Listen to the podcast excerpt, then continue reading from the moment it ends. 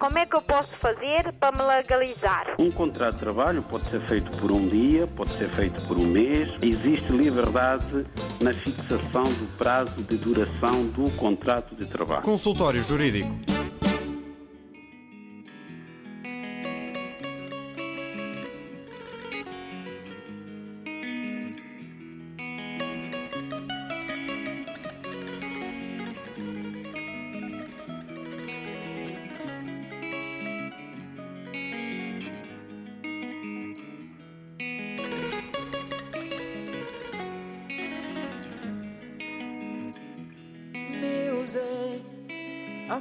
batewa music African Raja batewa music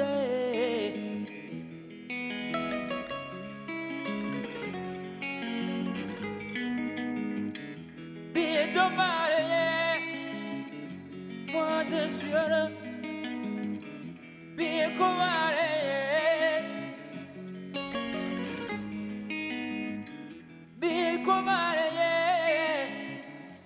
Africa delule bigome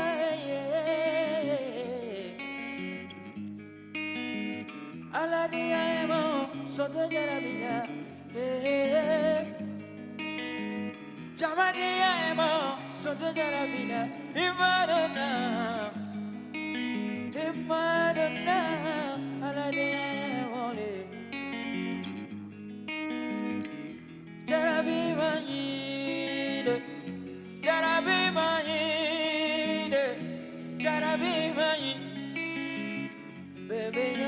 devena Jara be my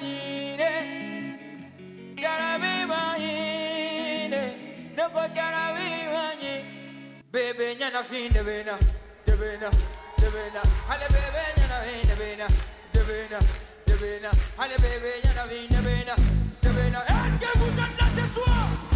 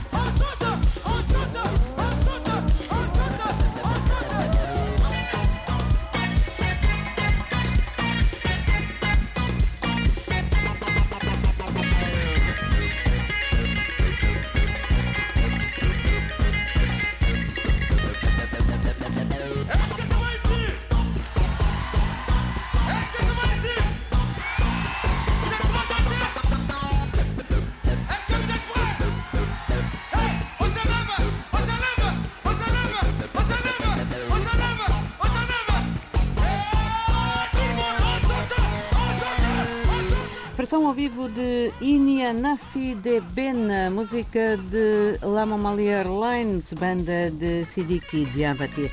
Foi escolha para a abertura desta edição do consultório jurídico com o Dr. Adriano Malalane para mais daqui a pouco esclarecer algumas dúvidas apresentadas pelos ouvintes do programa, quer por e-mail, quer, se tivermos oportunidade, claro, por telefone através do número 21 382 0068. Isto mais daqui a bocadinho. Doutor Adriano Malalane, muito bom dia. Bom dia. Vamos começar, como sempre fazemos, pelo tema da semana. Hoje fala-nos de buscas domiciliárias em processo penal. De facto, é esse o tema do consultório jurídico. É uma matéria que está prevista e regulada no Código eh, de Processo Penal Português que tem por objeto os meios de obtenção da prova, portanto, em processo penal.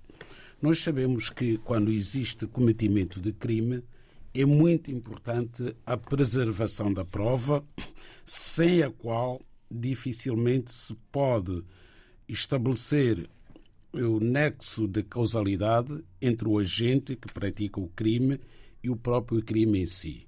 Portanto, para responsabilizar o agente do crime pela prática do crime, é importante a recolha da prova e a sua preservação para ser apresentada em tribunal e poder ser imputada a responsabilidade ao respectivo agente pela prática do crime. Ora, sendo matéria tão importante quanto isso, o legislador do Código de Processo Penal entendeu que deveria eh, estabelecer um conjunto de regras sem as quais não seria possível de todo responsabilizar os agentes que praticam crimes pelos, pelos atos ilícitos que constituem essa mesma prática. Pois bem, então, o Código de Processo Penal, no seu artigo 171, vem regular justamente esta matéria. O que é que a lei penal faz? A lei penal portanto, coloca à disposição da autoridade judiciária responsável pela investigação do crime um conjunto de meios que visam o quê? Visam permitir, de facto, a tal recolha e conservação de vestígios que possa ter deixado o crime e todos os indícios relativos ao modo e ao lugar onde o crime foi praticado às pessoas que o cometeram ou sobre as quais foi cometido. Portanto, há aqui um conjunto de elementos materiais que é preciso, portanto, recolher, conservar e eh, apresentar no processo para que o Ministério Público possa avaliar estes elementos e decidir se houve ou não prática do crime, e quem foi o responsável, quem foi o agente. Neste âmbito, portanto, o Código de Processo Penal permite que se façam, nomeadamente, buscas, revistas e apreensões de objetos que tiverem servido ou estivessem destinados a servir à prática de um crime. Ora bem, estes elementos eh, podem ser o produto do crime, o lucro, o preço, a recompensa, todos os objetos que de uma ou de outra forma tiverem sido deixados pelo agente no local onde foi praticado o crime ou quaisquer outros suscetíveis de servir à prova. Aqui o legislador teve o cuidado no que diz respeito à busca, portanto, a recolha, digamos assim, destes elementos, regular de uma forma bastante rigorosa a busca designada busca domiciliária. E esta matéria é muito importante porque eh, no âmbito da investigação temos constatado que as pessoas que são investigadas E quando se trata de busca domiciliária, as casas, as habitações onde essa busca é feita, normalmente são habitadas por pessoas que não têm a mais pequena noção dos seus direitos em relação a esta intervenção, que está regulada na lei e tem limites materiais muito concretos. A lei vem dizer que a busca em casa habitada ou numa sua dependência fechada só pode ser ordenada ou autorizada pelo juiz. Primeiro aspecto, só havendo uma autorização do juiz é que pode ser efetuada a busca, portanto, numa habitação ou numa dependência fechada. E é um horário estabelecido dentro da lei, é um período eh, durante o qual pode ser feita a busca. Fora desse período, a busca é considerada nula. A prova que resulta dessa busca é considerada nula. Então, qual é esse período em que é autorizada a busca? A busca domiciliária é autorizada entre as 7 e as 21 horas. Às 7 da manhã, portanto, portanto logo ao amanhecer, até às 21 horas, sob pena de nulidade. Portanto, a busca que for efetuada fora deste intervalo horário pode vir a ser considerada nula e não vai produzir qualquer efeito no processo. É verdade que há exceções em relação a esta matéria. São aquelas que têm que ver, por exemplo, com o crime de terrorismo ou criminalidade especialmente violenta ou altamente organizada. Nestes casos, obviamente que o bem jurídico potencialmente violado pela atuação do agente do crime é um bem que se sobrepõe, digamos assim, a esta questão do horário estabelecido, do período durante o qual pode ser efetuada a busca, o que significa que poderá haver busca domiciliária se estiver em causa, digamos assim, a prática deste tipo de crime. Neste caso, obviamente que o bem jurídico que a lei protege não se compadece com este horário. Se há um criminoso altamente violento que está a esconder objetos do crime, armas ou outros objetos quaisquer, a polícia não vai deixar de intervir, fazer a apreensão. Se estiverem, por exemplo, sequestradas pessoas dentro de uma casa, a polícia não pode ficar tranquila. Espera, sim, que só a partir das 7 da manhã até as 21 horas possa intervir. É importante ter esta exceção em conta. Não é a única, mas esta é a mais importante. Há casos também que as buscas domiciliárias podem ser ordenadas pelo Ministério Público ou ser efetuadas por órgão de polícia criminal. Portanto, nem sempre é requisito necessário que seja o juiz. O Ministério Público também tem competência em relação a certo tipo de crime para a realização de busca domiciliária. Está assim apresentado no tema da semana no consultório jurídico. RDP África.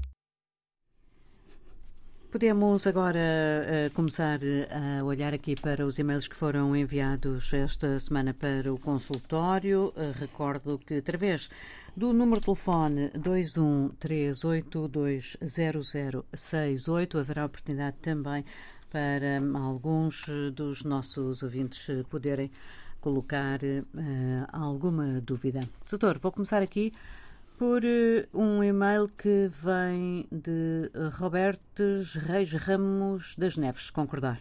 Sim, sim, pode ser. Tempo para pedir a nacionalidade portuguesa por naturalidade é o título deste e-mail e a questão é esta. Entrei em Portugal legalmente em março de 2018. O senhor chama-se João Pedroso. Uh, estava a olhar lá para cima. O João Pedroso é santomense, entrou em Portugal legalmente em março de 2018, conseguiu residência a 9 de janeiro de 2019, se eu bem percebo, ou a 1 de setembro de 2019. Estas datas com algarismos são um bocadinho traiçoeiras, com desconto até à presente data, portanto, descontos provavelmente, não é? Quanto tempo deve levar eh, para que possa pedir a nacionalidade ou quanto tempo antes devo requerer a mesma? Bom, eh, aqui em relação à naturalização de cidadãos estrangeiros residentes em Portugal, é um aspecto muito importante que convém ser esclarecido. No passado havia um requisito que era a posse de meios de eh, subsistência próprios para o requerente. Esse requisito era um requisito económico e era extremamente injusto, porque na prática, quem não tivesse rendimentos não poderia naturalizar-se cidadão português. Era manifestamente inconstitucional esse requisito que estava previsto na lei que deixou de existir. Hoje, em Portugal, ninguém pode ser privado da nacionalidade portuguesa por razões económicas. Portanto, quando o nosso ouvinte vem dizer que faz descontos até a presente data, é importante explicar que os descontos para a segurança social são obrigatórios por lei, mas não são condição necessária para a naturalização dos cidadãos estrangeiros. Portanto, se por algum motivo a pessoa não estiver a exercer qualquer atividade profissional ou não estiver a fazer descontos para a segurança social, nem por isso deixará de ter direito à nacionalidade portuguesa se reunir os demais requisitos previstos na lei, designadamente este requisito do tempo de residência legal no país. Então, o que é que a lei entende por tempo de residência legal? É o tempo durante o qual a pessoa é titular de autorização de residência, que agora, como sabemos, são cinco anos. A pessoa tem que ter autorização de residência válida ou outro título qualquer de residência, pode ser um visto de estada temporária, ser titular desse eh, documento durante pelo menos cinco anos. E só depois é Só depois de completar para- cinco anos. Mas não significa que, contrariamente ao que muita gente pensa, ao apresentar o pedido de nacionalidade portuguesa numa conservatória do registro civil, deixe de ser obrigatório manter a autorização de residência válida. Porque se não o fizer, como a tramitação do processo de nacionalidade chega a levar um ano e meio ou mesmo dois anos, quando chegar o momento de o processo ser deferido, a conservatória vai solicitar ao CEF emissão de certidão de contagem de tempo de residência legal. E se a autorização de residência estiver caducada, Estraga tudo. estraga tudo. Está, portanto, eh, esclarecido este ouvinte. Depois vamos enviar também a resposta por e-mail, porque ele deixa aqui muito claro que ia estar a trabalhar esta hora. Eh, Sr. Doutor, se concordar, eh, vou agora dar aqui lugar a, a um ouvinte que temos ao telefone, que é o Sr. Marciano António Mendes. Bom dia. Bom dia, bom sua dia. dúvida. Ah, ah, eu creio que é Fernanda Almeida. Ah, bom dia, doutor Madalene. Bom dia, ouvinte da RDP África. A minha pergunta é a seguinte. O indivíduo que vive cá em Portugal há anos, ah, da situação de, de enfermidade, e mais tem ah, autorização de residência ah, já de, de vitalício, e pode obter algum rendimento, rendimento social, algum rendimento, estar a receber qualquer coisa que já tenha idade de mais de 70 anos. Algum subsídio, alguma Algum reforma? Sim. subsídio, um tipo de reforma mínima. Muito bem, obrigada pela sua pergunta, Sr. Doutor. Obrigado. obrigado. Vai responder. Obrigado, com licença.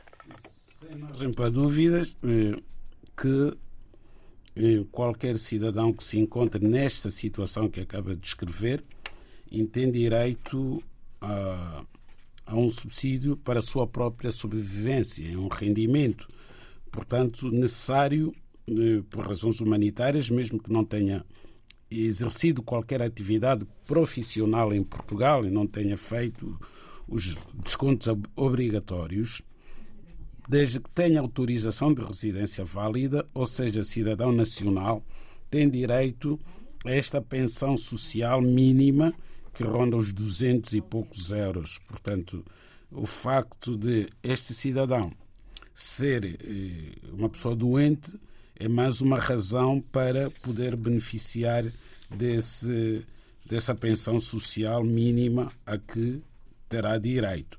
O que tem que fazer é dirigir-se à Segurança Social e apresentar o respectivo pedido, não é, através de um formulário próprio e mostrar que está a residir legalmente no país através da autorização de residência, ainda por cima vitalícia, como diz que lhe foi concedida pelo CEF. Agora não se diz vitalícia, diz-se permanente, sendo que de 5 em 5 anos a pessoa é obrigada A renovar. a. Sim, o, simplesmente o título, não é? Mas o direito Como, de residência. como renovar a carta de condução. é Tal e qual. Senador, hum, temos mais um ouvinte em linha, vamos atendê-lo se concordar antes de fazermos aqui a nossa pausa musical. Entretanto, esclareço que o meu nome é Ana Paula Gomes, não quero aqui estar a usurpar hum, a minha colega Fernanda Almeida. Hoje sou eu que estou por aqui e vou pôr aqui no ar este ouvinte que nos contatou e que é o Paulo António. Muito bom dia. Qual é a sua dúvida? Bom dia. Qual é a sua dúvida? Eu gosto de ouvir esse programa. Eh, Eu queria só explicar algumas coisas que estou a ouvir muito tempo nesse programa. Eh, O problema lá do embaixada lá da Guiné e está uma coisa muito complicada. Muita gente está por essa dúvida e ouvi no outro dia, uma semana, não sei se é ano- passado, ok? O Dr. Malaran está a dizer que eles não podem intervir porque é uma coisa, ele está a trabalhar na parte jurídica, não é parte de política. Então, eh, eu penso que esse programa é para ajudar as pessoas que estão a intervir para apresentar algumas dúvidas que eles têm. Porque para fazer um agendamento é, é muito complicado na Guiné. Eu ontem, uma senhora que me ligou, disse tem documento para autenticar na Embaixada da Guiné desde agosto do ano passado. Até agora não consigo autentar o documento. Por quê? Hein? E ah, também uma senhora também ligou-me ontem se eu conheço alguém que pode ajudar autenticar o documento, tem eh, documento para, para entregar para coisa da nacionalidade. Até agora não consigo autenticar o documento. Isso que está passando na Guiné não está bom. A gente está a apresentar as dúvidas. Vocês são eh, ajudar nesse programa.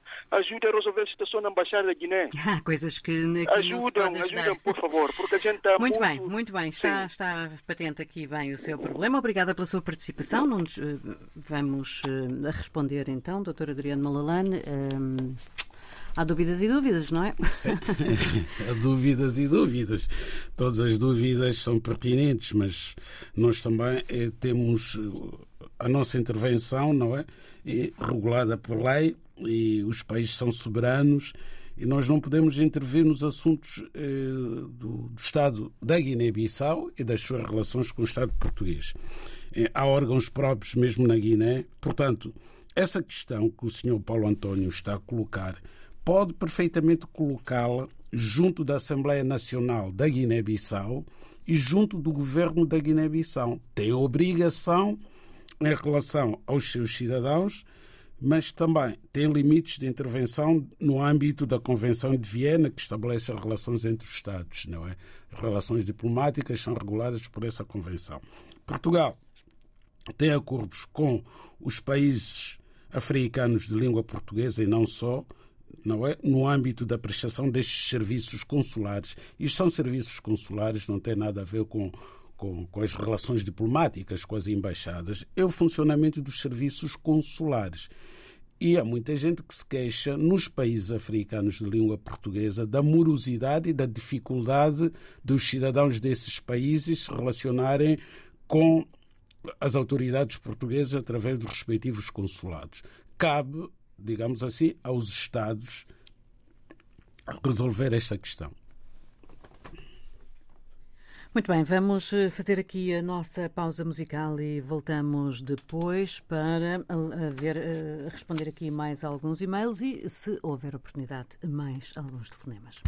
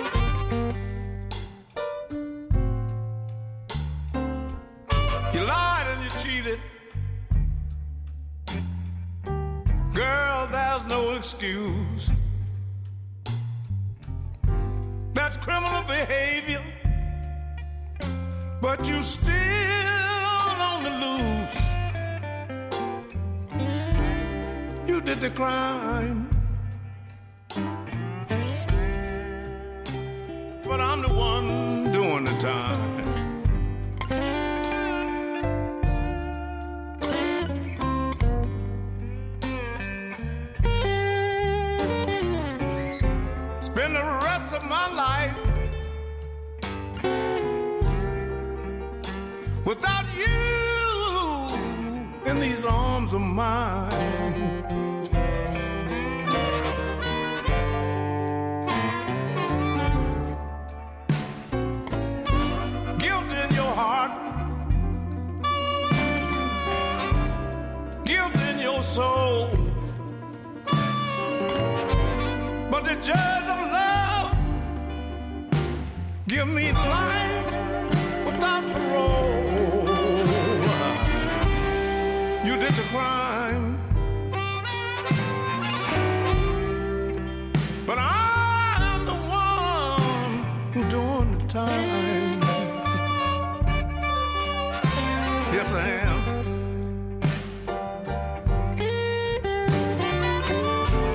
Spend the rest of my life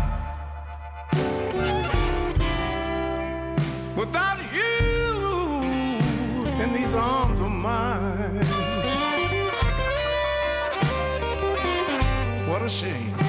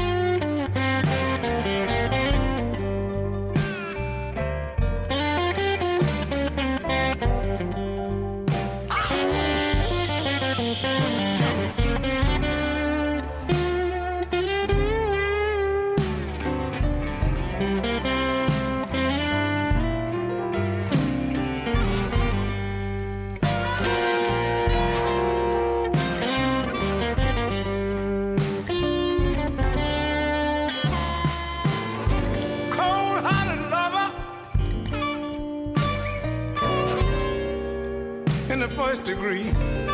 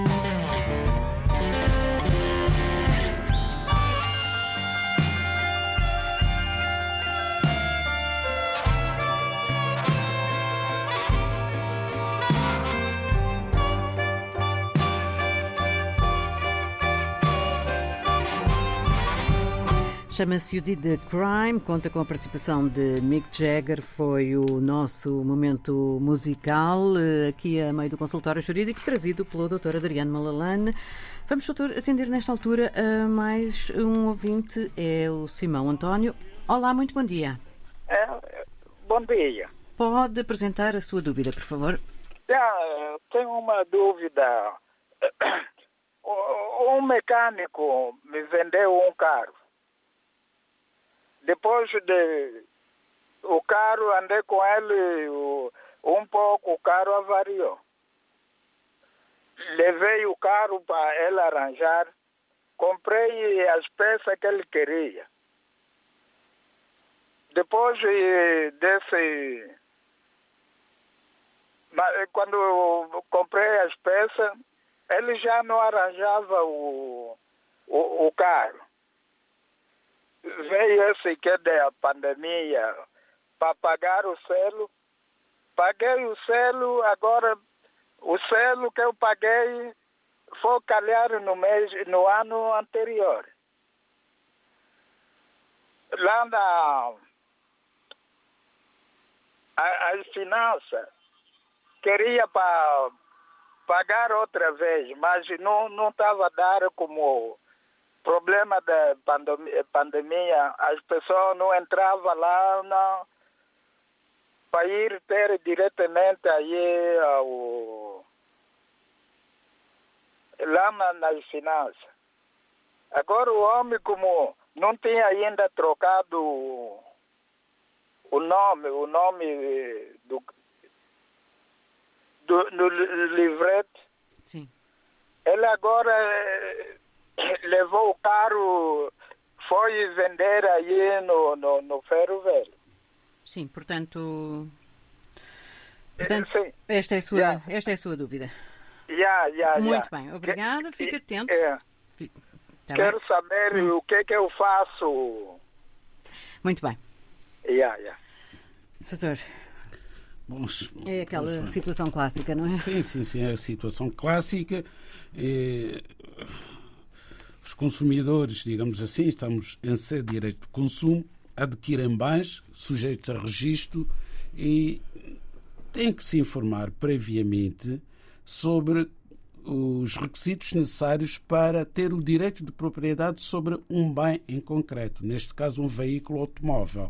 Ora bem, tendo comprado e tendo pago o preço deste automóvel, mas não tendo feito o registro do mesmo em nome do adquirente, o automóvel continuou a pertencer ao anterior proprietário, nunca deixou de o ser. Portanto, sempre o vendedor continuou a ter o direito de propriedade sobre o automóvel. A posse esteve temporariamente, não é, com o adquirente, com aquela pessoa que eh, estava convencido, não é suposto que tinha comprado um carro, mas não o comprou. Então, há aqui, de facto, um crédito a que o senhor eh, Simão António tem direito. Se tiver prova em como procedeu ao pagamento do bem, a lei tem uma figura, o Código Civil tem uma figura chamada enriquecimento sem causa, que diz que ninguém pode enriquecer à custa do empobrecimento do outro contraente. Então, através dessa figura chamada enriquecimento sem causa, pode ir a tribunal e reaver o preço que pagou pelo automóvel, que nunca chegou a ser seu. Mas tem que ter prova, tem que provar. E estes negócios normalmente são negócios informais, em pagos em numerário. Vai ser muito difícil fazer a prova em como naquele dia Sim. pagou aquele valor para adquirir um automóvel que continua a pertencer, infelizmente, ao anterior Ao proprietário. E isto é uma coisa que normalmente também não funciona bem para ninguém, porque depois, quando o novo proprietário que não registrou o automóvel sofre eh, multas ou coimas ou tem algum problema, esse problema vai direitinho para a casa do anterior proprietário, não é? Sim, Portanto, é verdade. toda a gente sai mal desta Sim, situação. to- toda a gente sai mal. Quer a pessoa que vende, quer a pessoa que compra. E não será por acaso, não é? Que o mecânico depois foi vender o carro ao ferro velho, não é? Para que não tivesse problemas com aquele automóvel. Porque se o senhor Simão fosse buscar o automóvel e fosse repará-lo noutro sítio e continuasse a andar com ele e tivesse um acidente, por exemplo, quem seria responsável pelo acidente seria o proprietário do automóvel. Portanto, ele desfez-se do bem e matou o problema. Ora bem, vamos, eh, se calhar, é o que eu proponho, olhar aqui para mais um e-mail e terminamos aqui o nosso programa. Vamos deixar um- uma das mensagens de fora, porque estamos aqui a caminhar rapidamente para o final. Ah, e temos então aqui esta mensagem hum, de uma pessoa natural de São Tomé e Príncipe, de nacionalidade portuguesa. Ele queria ajuda para resolver esta situação. Portanto, é o Manuel Martins, ou pelo menos vem, de, vem nesse nome o e-mail. Portanto, é natural de São Tomé e Príncipe, nacionalidade portuguesa. Diz ele, tenho uma filha menor de 17 anos, que veio da minha terra há quatro meses, que anda à procura de uma vaga para ela estudar na Escola Secundária Básica da Amora ou como uma outra nos meus arredores e foi recusado fazer a matrícula para ela. Ela na Terra já estudava, décimo ano, teve aproveitamento. Quando veio, trouxe o certificado do nono ano, levei para a escola para fazer avaliação e consideraram aquela equivalência, só que não me arranjaram vaga, não sei porquê, e como podem recusar escola a uma menor. Tem razão, não podem Não recusar a escola a uma menor. Te- Existe um agrupamento de escolas na área de residência. Este agrupamento tem que encontrar vaga numa das escolas da área de residência do Sr. Manuel Martins. Portanto, se não resolvem este problema, tem que apresentar queixa à Inspeção Geral do Ensino Secundário. No Ministério da Educação há um organismo, que é a Inspeção Geral, que vai resolver este problema. Os nossos ouvintes também têm que se habituarem a escrever, a apresentar queixa, a apresentar as suas reclamações. Se escrever Mas às uma vezes carta. não sabem onde, não é? É fácil de ver. Tem que, tem que se pesquisar. Há- eh, todos os organismos públicos são tutelados por outros organismos. Por exemplo, as escolas são tuteladas pelo Ministério da Educação. Portanto, se escrever uma carta ao Ministro da Educação, certamente vai contactar a escola e vai ordenar a escola a arranjar vaga para a filha. Portanto, está bastante claro. Não, Está bastante não, não claro. pode haver aqui Tem que ser proativo. Se a pessoas- escola, pois, se a escola diz que não tem vaga e ele vai a outra escola da mesma zona e essa escola diz que não tem vaga, uma das escolas vai ter que arranjar Vai vaga. ter que arranjar vaga. É obrigado a arranjar vaga. Também pode escrever uma carta ao provedor de justiça. A resposta vai ser muito mais rápida, se calhar, do que escrevendo ao Ministro da Educação. Se escrever uma carta ao provedor de justiça a explicar o que é que está a acontecer com a filha, se calhar em menos de duas, três semanas a menina já vai ter vaga. Muito bem, fica aqui a sugestão. Vamos eh, fechar o nosso consultório jurídico por hoje. Doutor Adriano Malalano, obrigada pela sua presença e até para a semana. Até para a semana. Como é que eu posso fazer para me legalizar? Um contrato de trabalho pode ser feito por um dia, pode ser feito por um mês. Existe liberdade na fixação do prazo de duração do contrato de trabalho. Consultório Jurídico.